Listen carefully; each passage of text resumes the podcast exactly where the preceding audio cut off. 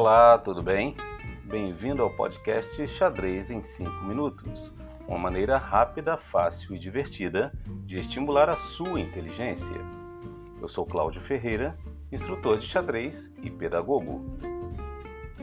Alguns dias sem gravar o podcast, mas agora retornando com um tema que faz a diferença entre um enxadrista comum e um mestre. Isso mesmo.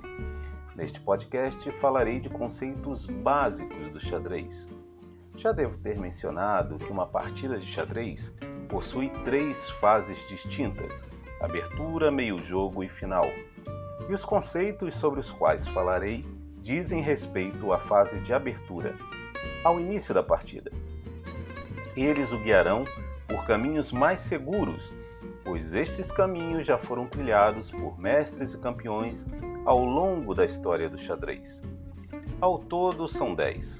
Contudo, para uma melhor compreensão sua, dividirei em duas partes. Neste episódio, falarei de cinco conceitos básicos. Eu começarei a utilizar também expressões que representam a localização das 64 casas do tabuleiro de xadrez ou seja, letras que representam as verticais ou colunas e números que representam as horizontais ou fileiras.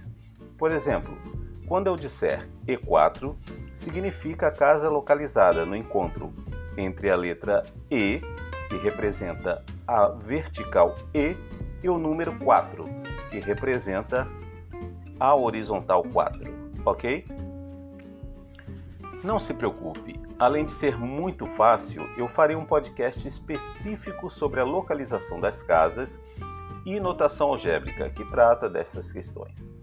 O primeiro conceito que eu quero lhe falar é dominar o centro com um ou dois peões. Por quê? Porque as quatro casas do centro são as mais disputadas de uma partida. Casas D4, D5, E4 e E5. Estas representam o centro do tabuleiro de xadrez que controlam muitos fatores de ataque e de defesa. É muito importante controlar o que ocorre nas casas centrais, ou dominando-as ou ocupando-as. Segundo conceito, desenvolver os cavalos pelo centro. Por quê? Porque os cavalos em suas melhores casas, no caso das brancas, casas C3 e F3, dominam oito casas cada um.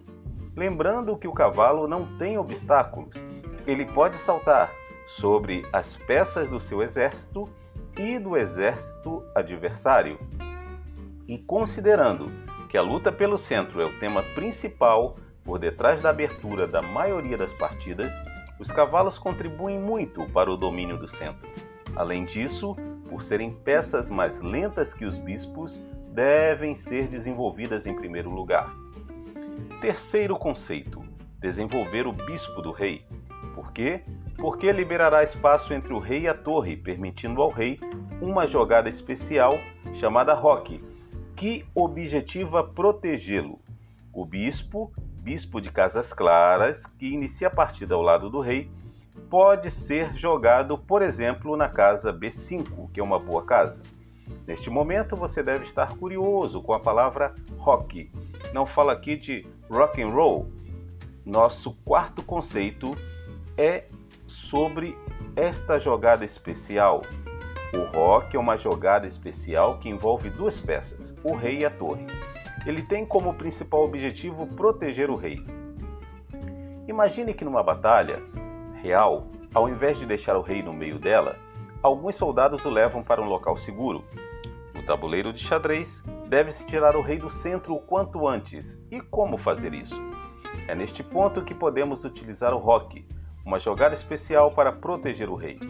Primeiramente, considerando que não há nenhuma peça entre o rei e a torre e nenhum dos dois ainda não foi movimentado, o rei é deslocado duas casas para a direita, isto é, da casa E1 para a casa G1, e a torre é deslocada da casa H1 para a casa F1. Importante: o roque deve ser feito apenas com uma das mãos e o rei deve ser movimentado primeiro. Por quê? Porque, embora o rock movimente duas peças, é considerada uma jogada do rei. E se você movimentar primeiro a torre, poderia significar apenas a intenção de mover a torre. Por isso, a regra é clara: movimente o rei e depois a torre ao fazer o roque. Uma curiosidade: existe o roque menor ou pequeno, do qual falamos aqui, e o roque maior ou roque grande, que falaremos noutra oportunidade. O quinto conceito é não mover a mesma peça duas vezes sem necessidade. Isso é perda de tempo.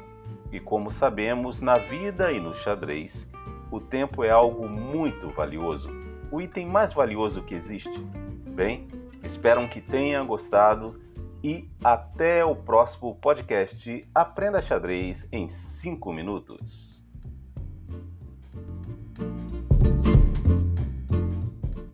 Se você gostou do conteúdo e quer aprender mais, siga nossa página no Instagram, arroba Gente Pensando.